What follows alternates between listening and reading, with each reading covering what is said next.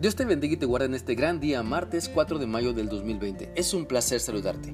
Quiero animarte para que sigamos analizando lo que la Biblia nos dice en la segunda carta a los tesalonicenses capítulo 3 y vamos a leer del versículo 6 al 8. Este pasaje dice así.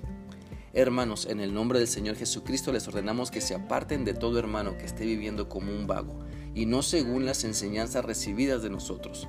Ustedes mismos saben cómo deben seguir nuestro ejemplo nosotros no vivimos como ociosos entre ustedes, ni comimos el pan de nadie, de nadie sin pagarlo. Al contrario, día y noche trabajamos arduamente y sin descanso para no ser una carga a ninguno de ustedes.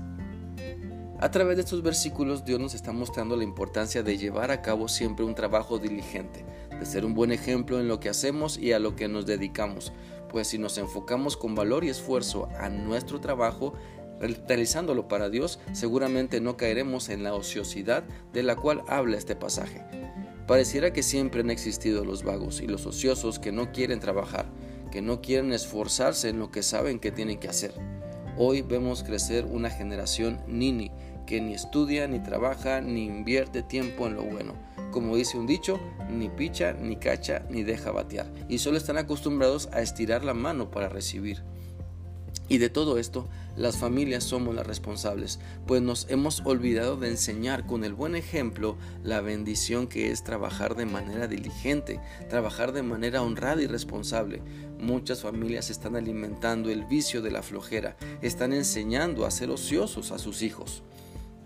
¿Cuántos padres no le dicen a sus hijos, ah, no quieres, no quieres estudiar? Está bien, trabaja.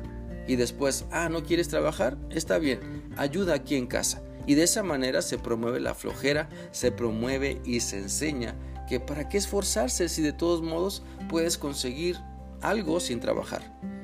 Es por eso que en esta porción de la palabra de Dios se nos dice que no tengamos en alta estima al flojo ni al ocioso, que nos apartemos de ellos, que no promovamos su ligero estilo de vida, sino que los exhortemos con la Biblia y con nuestro buen ejemplo a esforzarse a trabajar diligentemente por conseguir agradar a Dios. La Biblia dice en Proverbios 6, del 6 al 11 lo siguiente.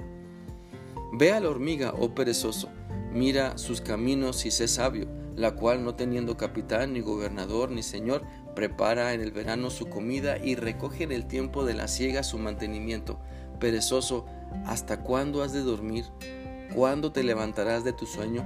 Un poco de sueño, un poco de dormitar y cruzar un poco las manos para reposo.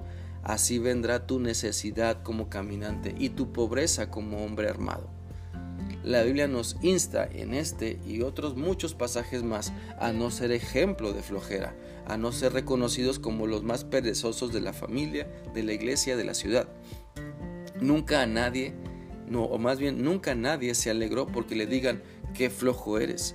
Nunca se ha levantado ningún monumento o ningún reconocimiento en honor al más perezoso y holgazán de la ciudad. Mira, el que no se esfuerza recibe su recompensa a la mediocridad, pero el que es diligente en su trabajo siempre logrará mucho más que la persona que solo quiere estirar la mano para recibir.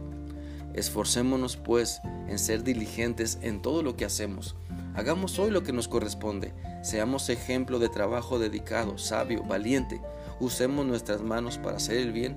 Usemos lo que somos en mostrar que también a través de nuestro trabajo servimos a Cristo y lo honramos con nuestro buen testimonio de, trabajo diligente. Proverbios 10:26 dice, como el vinagre a los dientes y como el humo a los ojos, así es el perezoso a los que lo envían.